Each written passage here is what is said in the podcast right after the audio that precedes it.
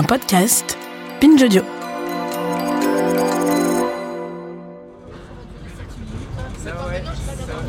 Donc là, on est dans. Tout le monde m'entend ou pas là Oui. Je parle, ouais. Donc là, on est dans le puits principal. Donc euh, on va descendre à 490 mètres de profondeur. Donc là, on va mettre euh, à peu près 7 minutes à descendre. Et donc là, on est en train de traverser euh, toutes les couches sédimentaires. euh, donc euh, depuis le Jurassique supérieur donc jusqu'au Jurassique moyen, donc euh, les alternances de calcaire et, et de marne, jusqu'à arriver dans le calve oxfordien à moins 160 millions d'années. Donc on aime bien dire qu'on remonte dans le temps là en- en ce moment.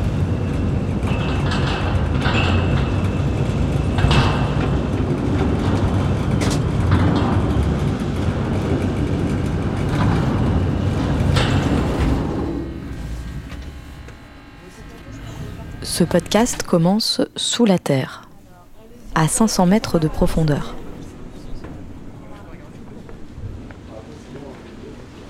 Parce qu'ici, en plein milieu d'une couche géologique d'argilite, on enfouira peut-être, bientôt, des déchets nucléaires. Donc là, c'est un prototype d'alvéole de haute activité hein, pour, euh, pour mettre les déchets de haute activité. Donc c'est euh, 90 cm de diamètre. Et donc en fait, on va creuser euh, sur 150 mètres, enfin un terme en tout cas pour le projet CIGEO, c'est ce qu'on veut faire. Là, ici, elle fait 40 mètres de long. On va creuser avec un micro-tunnelier et on va poser un chemisage ici qu'on voit en acier. Mettez-vous euh, au niveau, la tête au niveau de l'alvéole, éloignez-vous un peu. Si le projet d'enfouissement se fait un jour, c'est-à-dire si le gouvernement donne son feu vert, l'Agence nationale de gestion des déchets radioactifs placera ici 12 000 colis à haute activité qui devront être stockés en sécurité pendant 100 000 ans. 100 000 ans. 100 000 ans, c'est la durée minimum pour que ces déchets ne présentent plus de danger immédiat. 100 000 ans. 100 000 ans, c'est aussi une durée difficile à imaginer pour les êtres humains. C'est un peu comme contempler un puits sans fond. 100 000 ans. ou regarder les étoiles et être soudain pris de vertige devant l'immensité de l'étendue qu'on a devant soi. J'ai fait joujou avec l'écho et du coup me voilà en retard. Vous écoutez 100 000 ans.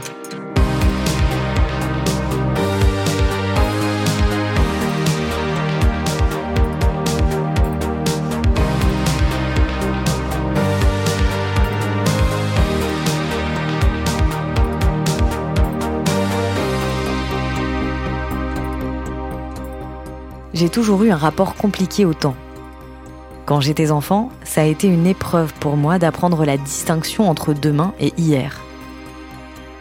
Aujourd'hui encore, je ne regarde jamais ma montre.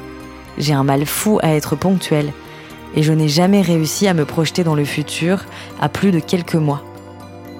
Une amie m'a un jour dit Tu vis selon ton propre tempo. Et j'ai trouvé ces mots très justes.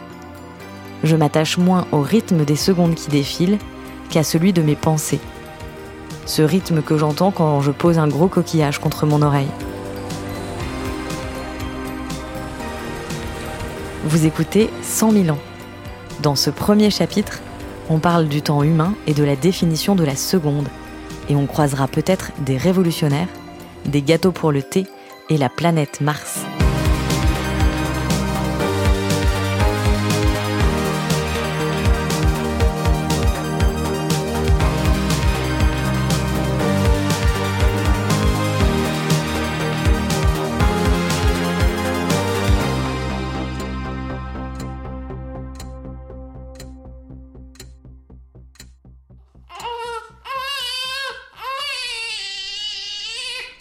Encore, il s'appelait Marc.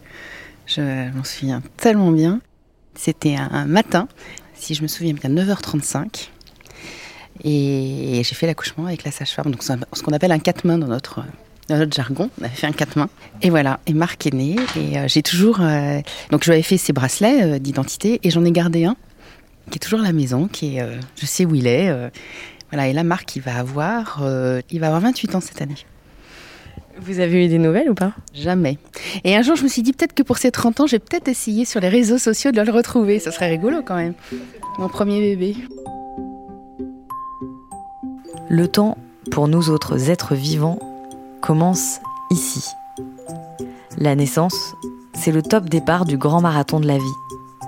De là part le décompte de nos heures, puis de nos années sur Terre, rythmé par nos réveils du matin et nos bougies d'anniversaire. Jeanne qui s'occupe de la salle de naissance. Bonjour. Bonjour. Je suis auprès des sages-femmes de la maternité de l'hôpital Beaujon, à Paris. Et c'est Anne-Isabelle Boulogne qui me fait visiter. Ça y est, c'est parti. Je crois qu'on n'a pas choisi ce métier par hasard. Ça, c'est clair. Ça a toujours été un. Moi, c'était la naissance de ma petite sœur. J'avais 6 ans. Et euh, dans la maternité où ma mère avait accouché, on n'avait pas le droit de monter, nous, les, les frères et sœurs. Et donc, euh, mes, parents se souviennent très bien. Je, me suis retournée. Donc, j'ai vu ma petite sœur du premier étage, comme ça, sur une vitre. Je me suis retournée, j'ai vu mon père. Je lui ai dit, bah, puisque c'est comme ça, quand je serai plus grande, je serai sage-femme. Comme ça, je les verrai en premier. Et c'est resté. ah bah voilà, bah est, les salles sont euh, pleines. Alors, peut-être de consultes, je sais pas trop. Ici, vous avez la salle où on, on s'occupe des bébés. Dans chaque salle de naissance, il y a un lit, un couffin, une console avec tout le matériel médical et au mur, tout aussi essentiel que le reste, il y a une grosse horloge. Un cadran tout simple et deux aiguilles en plastique qui marquent la temporalité du début de la vie. C'est ce que m'explique Eva Castric. Quand on est sage-femme, l'heure de naissance, en fait, c'est quand on a fait sortir le bébé. Donc c'est le premier truc qu'on fait, on fait sortir le bébé. Souvent, il y a une collègue avec nous et donc on va dire heure de naissance, telle heure. Il va respirer à partir du moment où il est sorti, qu'on a coupé le cordon ombilical. Donc les poumons vont s'étendre et là, il va avoir le premier cri de l'enfant. Donc c'est à ce moment-là qu'il respire. Après, on lui laisse faire sa vie. Mais en soi, euh, enfin, il est né, il est né à, à- au moment où il est sorti. Il n'est pas né, euh, enfin, à partir du moment où il a respiré. Il y en a qui respirent pas, il y en a qui respirent au bout de 10 minutes. euh, Enfin, et puis il y en a et ceux qui sont intubés respirent tout seuls, euh, des fois beaucoup plus tard. Donc au final, euh, donc nous on le considère vraiment comme étant commençant sa vie quand il sort du ventre. Et là, le temps commence pour lui. Voilà. Elle veut juste entendre le cœur du bébé. Elle veut juste entendre le cœur du bébé. Juste avec un micro. Ok, ok, d'accord Allez.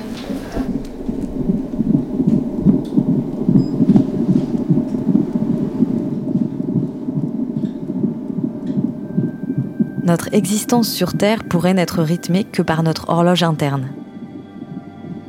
Avec comme marqueur du temps les seuls battements de notre cœur, avec ce que ça implique d'accélération et de ralentissement en fonction de nos émotions.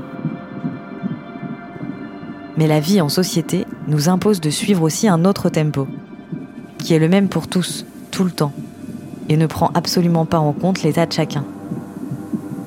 C'est le tempo de l'heure qu'il est. Je me demande pourquoi les humains se sont fait cette violence-là. Pourquoi ils ont accepté de caler la cadence de leur vie sur les horloges. Ces mécanismes à la fois inhumains, indiscutables et inéluctables. Je vous suis. hein. Voilà, on va passer par là peut-être parce que. Et ça, c'est l'ancienne route euh, qui va jusqu'à Versailles en fait, avec euh, des, des anciens pavés. euh, C'est une ancienne voie romaine, donc c'est. C'est assez ancien aussi. Je suis au cœur du parc de Saint-Cloud. Et ce n'est pas l'histoire du lieu qui m'intéresse, mais plutôt ce qui s'y passe depuis la fin du 19e siècle.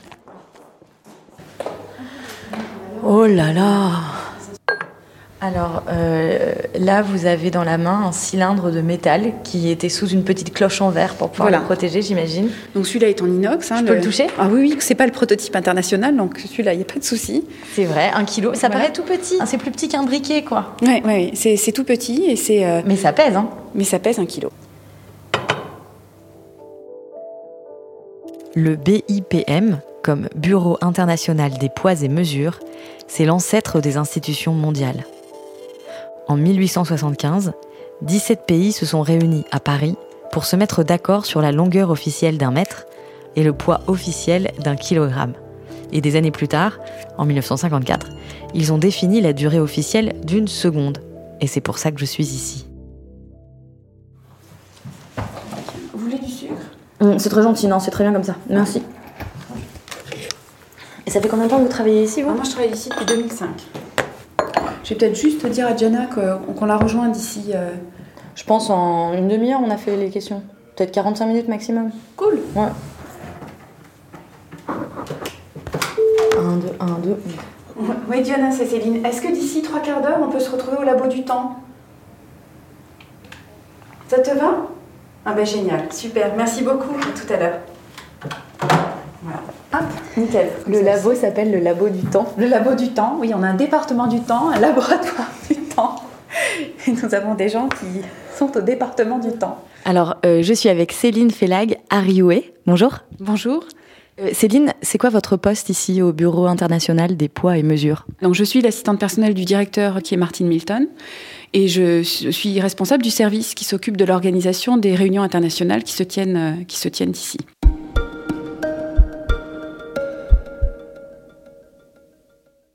Si comme moi vous pensiez que ces unités n'avaient pas bougé depuis des années, vous vous trompez. Elles changent en fonction de l'évolution de la science et des nouveaux besoins des sociétés. C'est ce qu'on appelle la métrologie, la science de la mesure. Un pan entier de la recherche dont je n'avais aucune idée avant de mettre les pieds ici. La métrologie, finalement, c'est un, domaine dans lequel euh, les gens arrivent à s'entendre, en fait. C'est un moment où vous pouvez avoir euh, des, pays qui peuvent même être en guerre ou euh, pas loin de l'être, qui peuvent se, mettre d'accord sur la, sur la même résolution. Les unités, elles constituent un langage, en fait, commun que tout le monde doit parler de la même façon j'ai du mal à saisir l'enjeu politique, sociétal, euh, en dehors du domaine euh, hyper scientifique. La métrologie, en fait, elle est à la base, et, les mesures sont à la base de toutes les activités humaines aujourd'hui. Quand vous échangez, par exemple, euh, des, millions de tonnes de céréales, vous imaginez que le, votre définition de, de l'unité de masse, elle doit être la même entre le pays qui vend et le pays qui achète. Et le temps aussi, euh, c'est pareil. Donc l'exactitude dans la définition de la seconde et la synchronisation du temps, euh, quand vous avez les cours de la bourse, par exemple, qui ouvre, qui ferme, etc., là, on, a besoin d'une précision euh, extrêmement fine, en fait. Ces applications-là, elles sont dans le domaine du pratique, en fait, de la vie courante, etc. Il y a un exemple connu sur la nécessité d'utiliser des unités communes.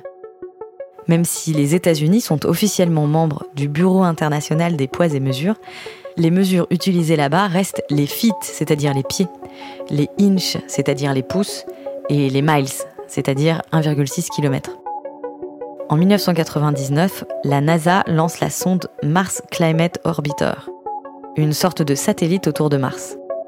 Son fonctionnement repose sur plusieurs logiciels qui n'ont évidemment pas été développés par les mêmes équipes. La conversion entre les unités métriques et les unités américaines ne va pas être faite correctement. Et en fait, la sonde va, être envoyée à 670 millions de kilomètres de la Terre. Et puis, euh, il faut à un moment donné que l'altitude à partir de laquelle elle va faire sa descente soit calculée de façon très précise. Il y aura une erreur de conversion dans. Enfin, la, conversion n'a pas été prise en compte, en fait, hein, si je dis pas de bêtises, et la sonde va finir par s'écraser. Alors, ça a été une erreur à plusieurs millions de dollars, évidemment. Heureusement, la notion du temps est à peu près la même à travers le monde, parce qu'on habite tous la même planète. Il y a le jour, la nuit, et des heures qui sont d'abord approximatives parce que calculées avec des cadrans solaires. Avec le monde moderne, avec l'industrie, avec le chemin de fer, on, va forcément commencer à avoir besoin de, avoir un rapport au temps qui se, qui se modifie un petit peu euh, aussi dans la vie quotidienne en fait. Quand vous avez un train qui part à 18h53, il faut que vous sachiez quelle heure il est précisément. On va avoir besoin là pour le coup d'avoir des, des secondes bien marquées, des heures bien précises. Depuis les années 1830, les scientifiques s'accordent sur une définition commune de la seconde mais ce n'est qu'en 1954 que cette définition est officiellement actée par la Conférence générale des poids et mesures. C'est la définition qui dit que la seconde, c'est la fraction de 1 sur 86 400 du jour solaire moyen. Voilà, et ça, c'est une définition qui, aussi relève de l'astronomie et qui permet de faire référence au mouvement terrestre. Chaque nouvelle position de l'aiguille de notre montre marque la progression du tour que la Terre effectue sur elle-même je n'avais jamais considéré ma montre de cette manière. Regarder la trotteuse qui défile, en réalité, c'est regarder notre planète tourner sur elle-même. J'y pense en plissant les yeux et en approchant la montre de mon visage. Je peux presque voir danser le système solaire. Je ne verrai plus jamais ma montre comme avant.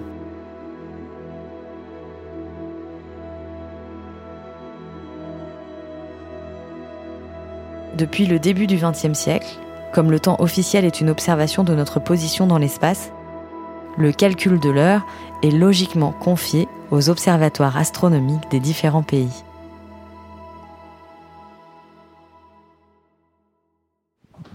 Je sais pas s'il nous entend. Jana? C'est nous. Voilà, donc les maîtres du temps sont ici en fait. Enchantée, Anne-Cécile. Bonjour. Bonjour monsieur. Enchanté. Enchantée, merci de me recevoir. Donc c'est vous les maîtres du temps Euh, oui, soi-disant. Le laboratoire du temps ressemble à la salle des serveurs informatiques dans les grandes entreprises. Il y a des colonnes et des colonnes d'équipements électroniques et une horloge qui affiche l'heure en chiffres verts. On voit une heure euh, au milieu, avec sur un cadran, avec des chiffres euh, en rouge. Il est 10h37. Bah non, il est pas 10h37. À ma montre, euh, il n'est pas 10h37 mais 11h37. UTC. UTC. Ça veut dire quoi UTC C'est le temps euh, universel coordonné. Le temps UTC, ou temps universel coordonné, c'est la référence mondiale du temps. Et il correspond au temps du méridien de Greenwich. C'est donc l'heure de l'Angleterre. Et en ce moment, il y a une heure de différence avec la France. Pourtant, ce temps de référence est calculé ici, dans cette pièce, en pleine région parisienne.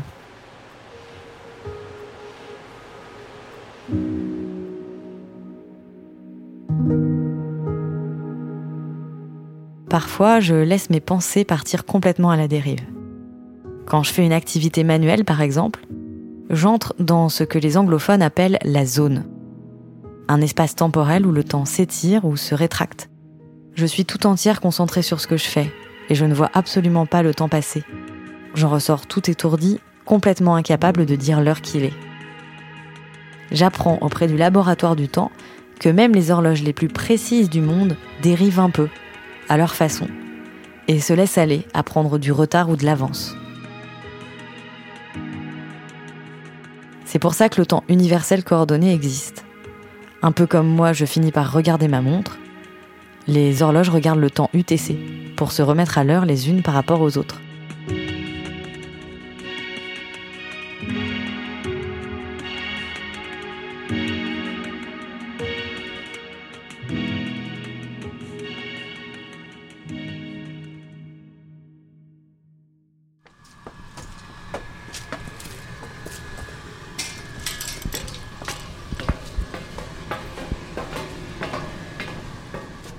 Va, vous êtes bien ici. Hein oui, j'aime bien. Sur le toit de l'observatoire, il y a une vue imprenable sur le parc de Saint-Cloud, la Seine et derrière, en tout petit, la silhouette de Paris. Il y a aussi une trentaine d'antennes qui reçoivent par satellite les données des laboratoires du temps du monde entier. Le Bureau des poids et mesures compare ces données pour calculer le temps UTC, le temps universel coordonné. Ici, on a Vienne, euh, la Chine, euh, l'Italie. Donc ça, c'est la différence. Voilà. Et ils sont à 0,7 nanosecondes par rapport à la différence. Depuis 1967, la définition de la seconde a changé, pour se baser sur un mouvement autrement plus petit, celui des électrons autour des atomes de césium. Le monde y a gagné en précision, et l'impact sur nos vies est considérable.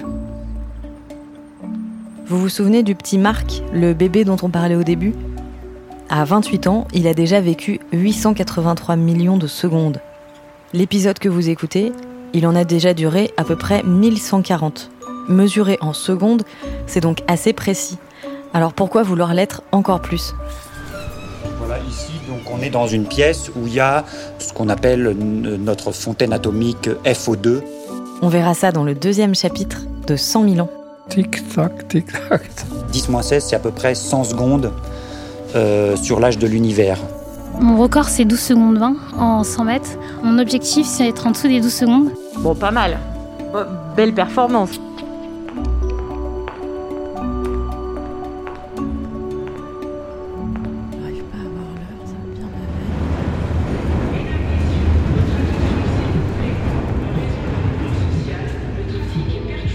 Enfin, si j'arrive à l'heure à mon interview.